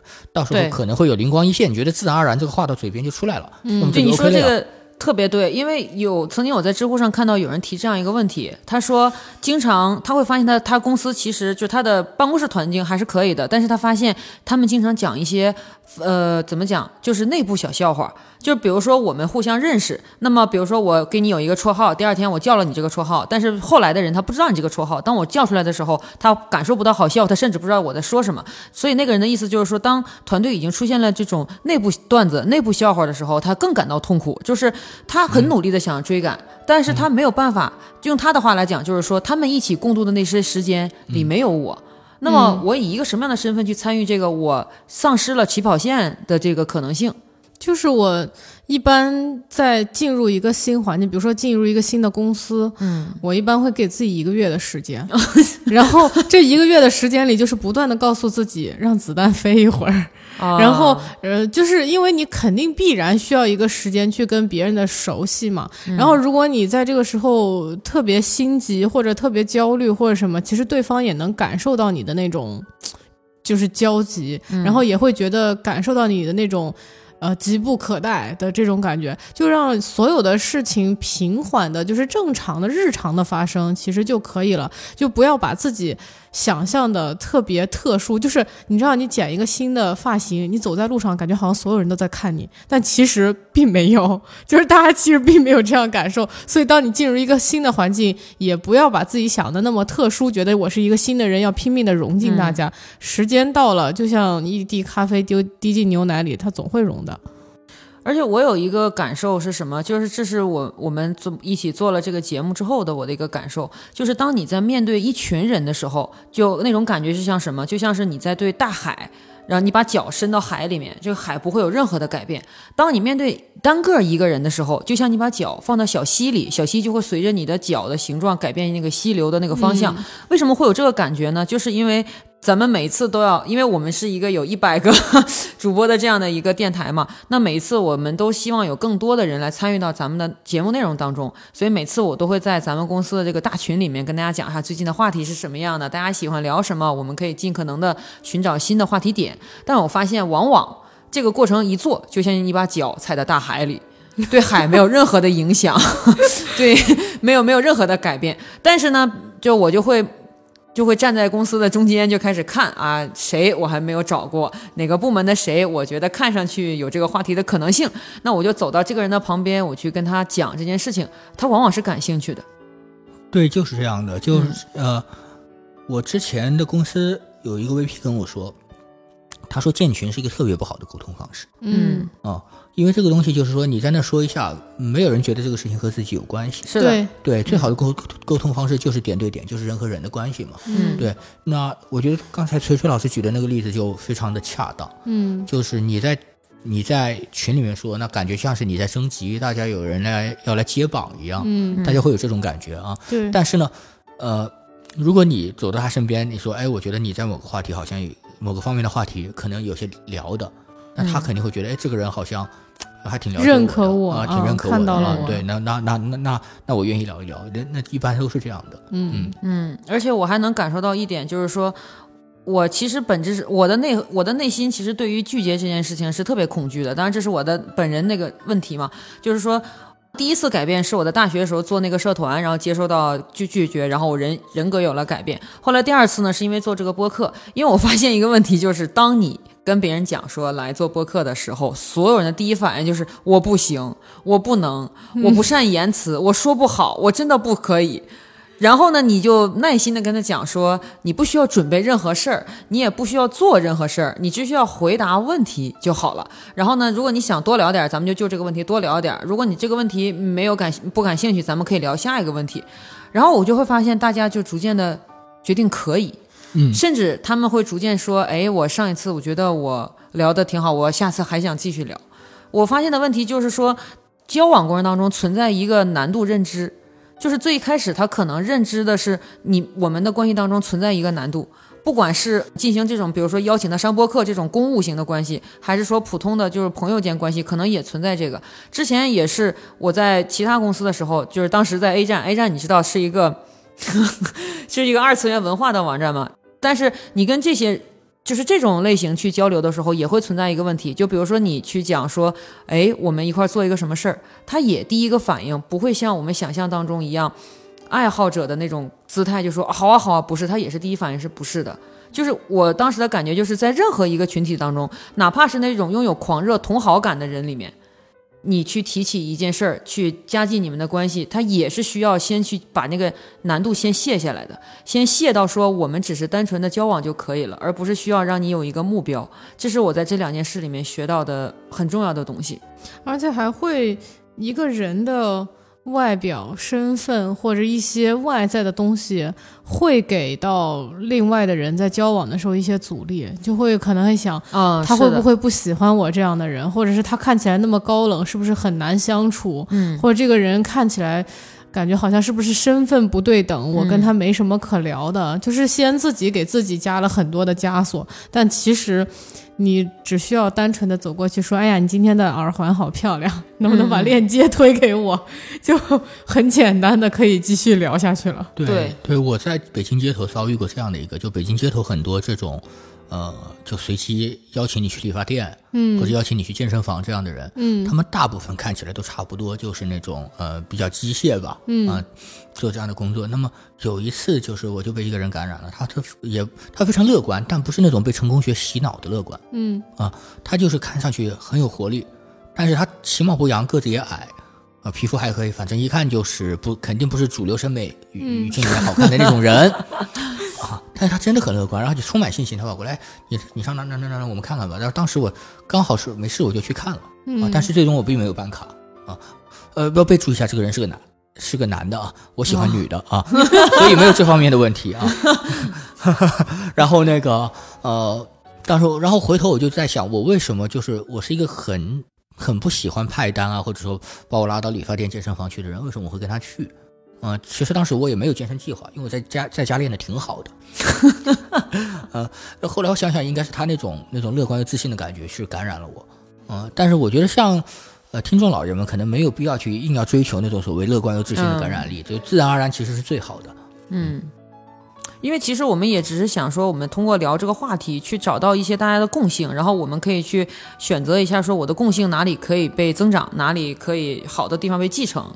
本质上也是想谈这个事情啊，对对。那你们有没有是就是之前还有一些困惑是什么？就是说有的人会发现啊，就是随着人的年龄的增长，性格稍微可能会有一些不同层次的变化和加深，或者是就是减少嘛。然后他就会发现他的朋友实际上是随着，或者说他的朋友关系是随着这个是流动的。有一种说法，我个人是相信这种说法的。我认为朋友的关系是流动的，就是我。就是比如说，我有很多朋友，其中比如说 A、B、C、D 这样，但是我认为不可能这 A、B、C、D 都会追随我一直到我人生的终点，很有可能我在人生的某一个阶段是和其中某一些人是产生亲密友谊的。嗯，我是信任这样的一个观点的，因为我是觉得性格的改变，我人生际遇的改变，哪怕是我人生位置的改变，都会带来我和不同的人交往的程度的改变。嗯嗯，但是我不知道这个是是。只有我这么看，还是说你们是对这个观点是什么看法？其实我不太在意就朋友关系的亲密程度这件事。哦，啊，就在我看来，朋友就都是朋友。我我还挺在意的。我不太在意。好，正方你先发言。请，你是正方。你怎么自动把自己放在反方？我我我我我的观点是否定观点。对呀，就是我我是觉得，嗯，是有一大部分朋友是流动的，嗯，但是一定会留下一小。波的朋友，这朋友有可能是一个，有可能是两个，他是一直陪着你或者追随你走很长时间的人，可能不是一辈子，因为你们相识的起点不一样。但是从相识的那一刻开始，就是我有很好的朋友，我们现在已经认识十几年了。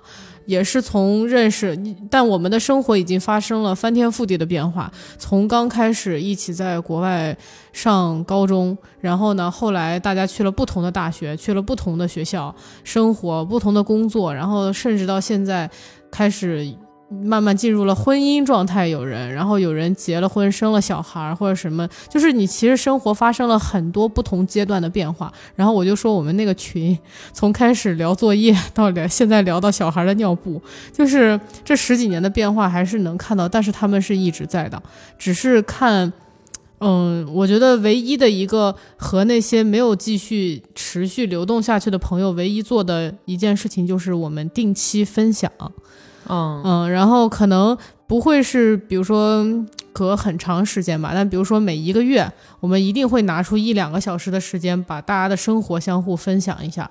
然后只要你持续的对一个人的生活保持更新状态，你基本上很难跟他友情上落下。也就是说你你们的关系是在刷新的，一直在刷新。对，手就摁在这个 F 五上面。对，只有这样的可能性，其实才能让你们是同步的。因为我有的时候对友情的理解就是，当一一份友情中断，或者当一份友情又被拾起来的时候，一定是有些同步。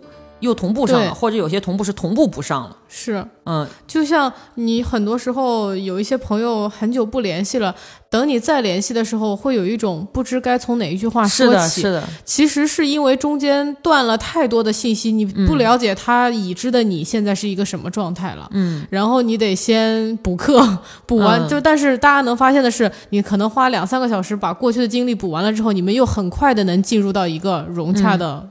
这个交谈阶段，嗯。啊，是这样的，但是我认为就是正因为这种人际关系它是流动的，所以我呃，在我看来，它没有什么亲密亲密程度的这个差别，啊，你因为你永远因为它是流动的，永远只有现在嘛，对吧？那么它其实是，呃，在一个变化之中，一切都是以你的生活为基准的，那你的生活在这个时候它就是这样的，但是你会选择性跟什么人分享你？嗯，什么样的事情？就有一些可能很私密的事情，你只会选择跟某一个或者某几个人分享，那其实不就是决定了朋友的亲密度吗？但这个东西它就是你生活的一个延伸啊！你在这个时候你就选择了跟 A 分享，没有跟 B 分享，对吧？那么是因为 A 和 B 在这个时候跟你的亲密程度不不同吗？我我觉得其实不是，是因为这件事情你可能这件事情发生在你身上的事情，可能就更适合跟 A 说，或者你会感受，比如说，嗯。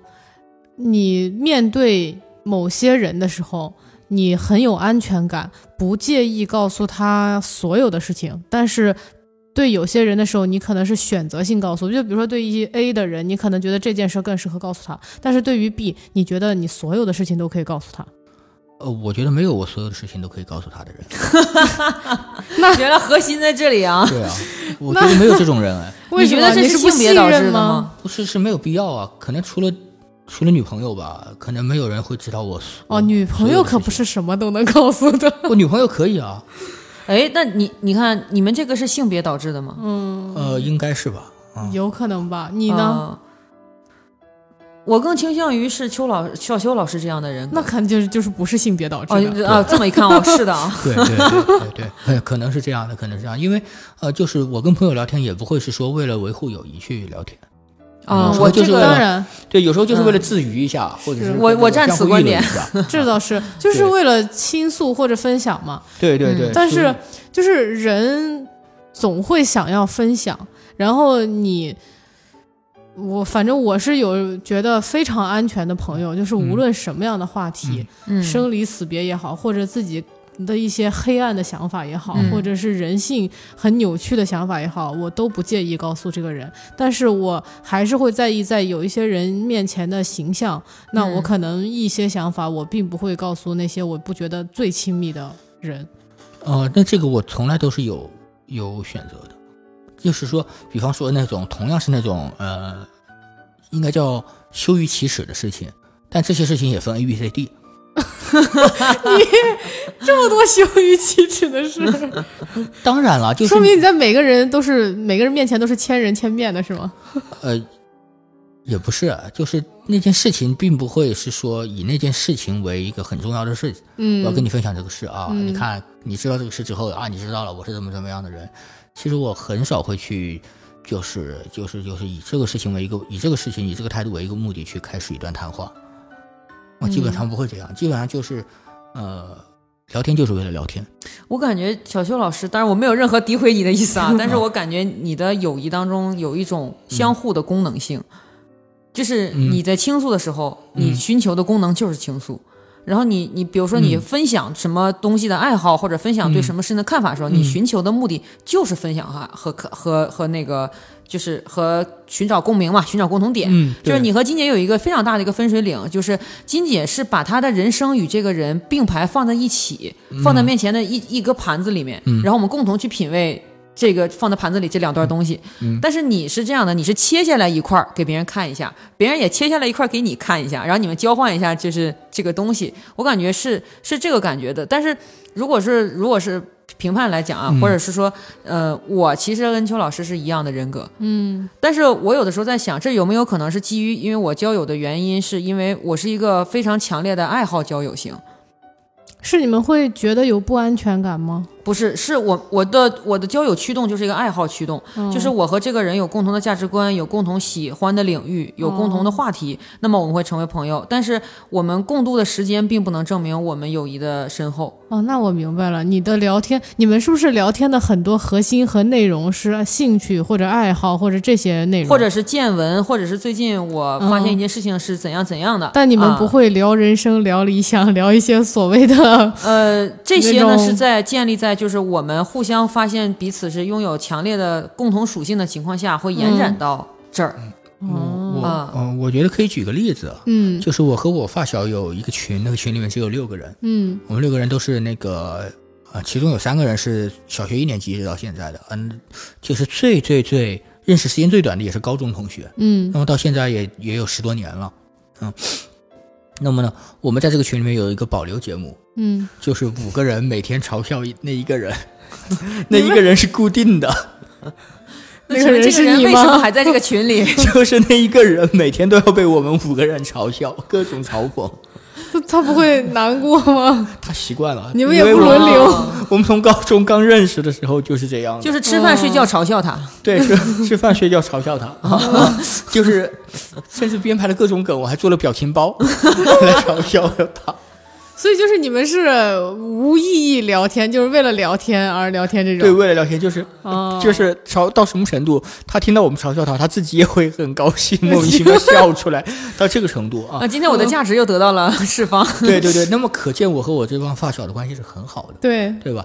那么我就会跟他们聊那个，呃，我的近况、我的人生规划、我的职业发展，嗯甚至我的收入，对吧？我和 OK 现在还不能叫女朋友的关系，呃 这这这些我都会跟他讲，但是我们不，我我就不会跟他们讲我跟我原生家庭的一些问题，哦呃，性格的阴暗面，这些自己痛苦的地方，这个我就不会跟他讲。那么哦最痛苦的地方，我反而会跟另外一些就是同样的具有这样的一些经历或者说敏感特质的一些人来讲。然后往往了解我这方面的人，都是我来了北京之后嗯才认识的这些，在工作场合认识的，把同事转化成的朋友。哦，是的，我也有这种同感，就是可能我也有非常亲密的同学，也是。呃，我们都是初高中这样建立起来的十几年的人，但是当我有一些这种类似的困惑，就像刚才小肖提到困惑的时候，我不会第一时间跟他们分享。我有一种感觉，就是我跟他们分享之后，他们他们的生活非常的平静安详，因为他们都在比如说不是北京这种嗯。非常激烈的城市嘛，我不想打扰他们生活的那么恬静，那么那么安稳。你就说人家听不懂就得了，嗯、其实并不是，就是嗯。他们也会给我或不太理解。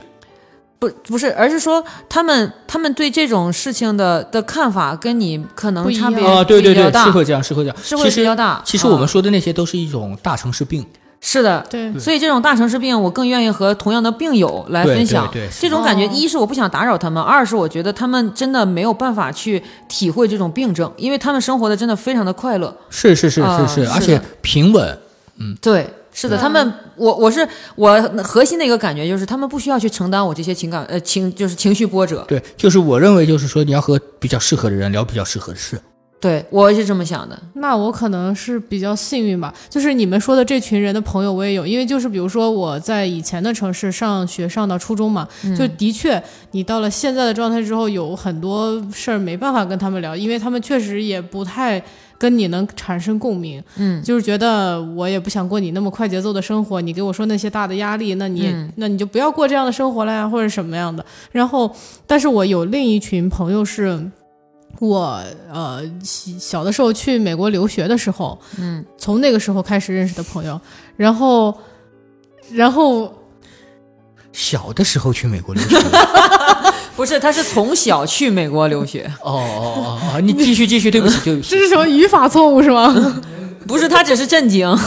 然后就是那一些朋友是陪着我，就是我们相互那个时候在一个异问，就是异国他他乡然后。你像是一个更紧密的团体在一起共同生长，然后相互都对于对方的家庭有非常深刻的了解和认知，所以我们从那个时候就已经开始互相解决双方原生家庭带来的问题哦和这种，所以他可能就是更早的，就是那种是就感觉是把你们丢在了一个，嗯、一个你们一起参加了一个外美国大逃大逃杀，对我感觉就是病友加发小，对就是刚好重叠了，只是说刚好重对叠了。或者从小一起得思乡病的那种人。对，所以可能导致大家就已经完全都交过底儿了，嗯，嗯就不太会这样。可能后来发展的轨迹也有相似性。其实不太相似了，嗯已经完全不一样了。哦，但那就是这个地基打的比较好啊，可能是吧？就是现在是确实是很不一样，但是可能大家觉得说那个呃算是在人生当中很困难的一个时间段吧，然后是一起并肩走过来的，你永远可能也不想丢下这样子的伙伴或者什么的。其实我昨天看到一个科学家的一个很浪漫的说法，我找一下。但是我其实觉得，就是我们是鼓励各种各样的人际关系的看法嘛。对，其中包括流动的、不流动的，像金姐这样的，像我这样，像小邱老师这样，我们都是鼓励的，因为没有必要我们去隐瞒说你认为友谊是什么样，或者你认为人际关系是什么样，你认为的就是你觉得可以进行下去的，就是不要去盲从说你要拥有一个挚友，或者说也不要盲从说你觉得友谊是流动的很酷不，要费力去对继对是的续维护一段，嗯是的，就是这里我找到一个，就是用很理工的说法对嗯缘分的描述，它叫呃，我感激我们的光锥曾彼此重叠，而嗯你永远改变了我的心轨。嗯其实人和人的相处就是这样的，就是嗯哪怕是一个陌生人嗯出现在跟你出现在同一个场合，也是彼此也是光锥彼此重叠了的。嗯从用科学的角度来说，那其实这个东西，呃，如果说到有一天你觉得这个事情你要费一点劲儿才能把这个交情维持下去，嗯那么你就去费这个劲儿。如果费了劲儿还不维持，那你就不要再再费劲儿了，嗯对吧？因为这个事情就是大家各有各的生活，看这个路是不是在某一个路口又相遇了，我们就是这样嘛。对，但是会经历过一点难过或者是一些情绪，嗯，但是还是先把自己照顾好吧。对，还有一点，我觉得就是千万不要去设想，呃，如果那个时候我和谁谁谁维持了一个良好的关系，我现在会不会怎么样？啊、千万不要这样，因为我的小，因为我的小学同学这么说吧，为什么我们三个发小、呃、至今这么铁？因为我那个小学同学当时班上有五十七个人，嗯，啊，有五十四个都是找关系进去的，就我们三个是正常凭实力进去的是吧凭实力进去的。然后你想，人家那五十四个人都是他，你找关系你得有关系啊，嗯人家家里都是有点东西的，然后我们仨就普通工薪阶层嘛，嗯那所以他们。那那那些同学呢？现在如果是说我真的有事情要请他们帮忙，要帮助，人家也会帮我们。嗯但是由于这个阶层带来的生活方式的巨大差异，嗯你说是每天吃吃喝喝聊天，那是可能这可能就是聊不上了。呃，就是说我同学里面有很多人就，小学同学那个班上很多人就是大家一起合伙开公司，一起彼此输送、互相输送利益，或者什么的，一起相一起相约去香港看房，好多都这样的。这种这种活动，你说我怎么参与得进去呢？对吧？但如果需要人家帮助，人家还是会帮助。我倒是有一点不同的意见，你说、啊，就是我的呃，就是那些同学们确实也有这样的，就是跟我聊天说，你看我们家这几个菲佣应该选哪一个，就是你一听都贼凡尔赛，然后给你看我们家新买房子的照片，我感觉跟足球场一样大，然后说，然后我说你这种。照片，你让我发表什么意见呢？我又没有。他说啊，难道每个人的家里不都是这样吗？就是你知道，就是这种同学。但是我觉得我反而会。呃，不会是以附和他们的那种状态，或者去够着他们的心态去聊说啊，我家也有费用，或者我家的装修怎么，我不会这么聊，我就会说你这发给我，我能说什么呢？就是我是以一个最真实的我在跟他们沟通。对对对，你看真诚还是最重要的。嗯，然后我也不会去嗯虚荣或者去谄媚说是哎我们家怎么也不差，然后好像非要跟别人够上一个阶级等级这种的感觉。如果你要费劲去够这个事情，你会非常的。费心力，但如果你真实的表现自己，大家就只会说在乎你有趣的部分，这样。对对对，是是是是这样的。然后那个，呃，就我刚来北京，那是一六年啊，一六年刚来北京，然后一七年交了一个女朋友。不是这个，就就是终于有成的了，是吧？交过一个，有有成的有成的哈，有成的就好。现在不是对有人头哈。然后那个呃，当时就是在网上逼逼赖赖，逼逼赖赖了一段时间呢。然后那年好像是国庆节吧，嗯，他说，哎，我去找你玩，我说好。他说你，我去接你，你把你的那个地址发给我啊，我就把小区地址发给他了。然后呢，十分钟之后，我在小区门口看到了一辆保时捷九幺幺。那你你这个时候还想努力吗？我就想问一下。啊，还想努力吗？现在当时？我想努力跟他好，但是这个确实这个那个，但是当时我也没有感觉到，就是说这种什么巨大的社会阶层让你觉得有什么跟他没法聊天，也也会觉得就是你你聊你能聊的就行了，对。对，就还是不要费劲儿。就就行了。当然最后这事没成啊，因为人家回法国了。啊。那所以你现在继续努力啊，继续搞钱，所以加入了理财啊，是 啊，对，是这样的。但是我并不是想去法国找 他，所以现在追人家，我有点怀疑啊，是不是这段经历造就了你领取了这个男主的剧本，然后呢养成了一个习惯，把的余额给朋友女朋友看？对，我刚就想说这件事儿。这个行为你们真的觉得很蠢吗？非常。呃，怎么不能说蠢了？蠢萌倒是有一点，是不是有点油腻吧？就是为什么呀？你想向我展现什么？你的实力还是你的什么呀？这话赶话聊到那儿了吗？然后说你看看我余额。所以你没有发现吗？小邱老师一直在探讨真诚，这就是他真诚的一个表现形式啊。这可能是真实。油不对，就油不油腻是是是是是对是否真诚的一个判断。难道不是？真诚的还是真诚的？你如果不真诚的话，不会有人要求你 call back 呀，不会要求你再上节目呀，对吧？谢谢各位听众老爷。对，就金姐呢展现的这个所谓的这个凡尔赛也是真诚的，不然金姐也不会 call back，对吧？对对对对，不是这样的。不，你像金姐从小去国外留学，对不对？你像我就很真诚的表达，哇，我看不懂。我行，好吧，其实就是这个道理嘛，啊，嗯。所以就是，其实就是你们刚才说的这个，不管是光追也好，还是金姐她那些这个 选菲佣的朋友也好，因为我其实也看过另外一段话，他就说，我们永远要相信一件事儿，就是与人接触的时候，这个能量是守恒的，就是不存在说你能够掩饰的好，你想掩饰的东西，比如说你想掩饰你对于你们之间阶层的震惊，你想掩饰你对他有一些看法，你或者说你想掩饰说你对他本身有一些其他的。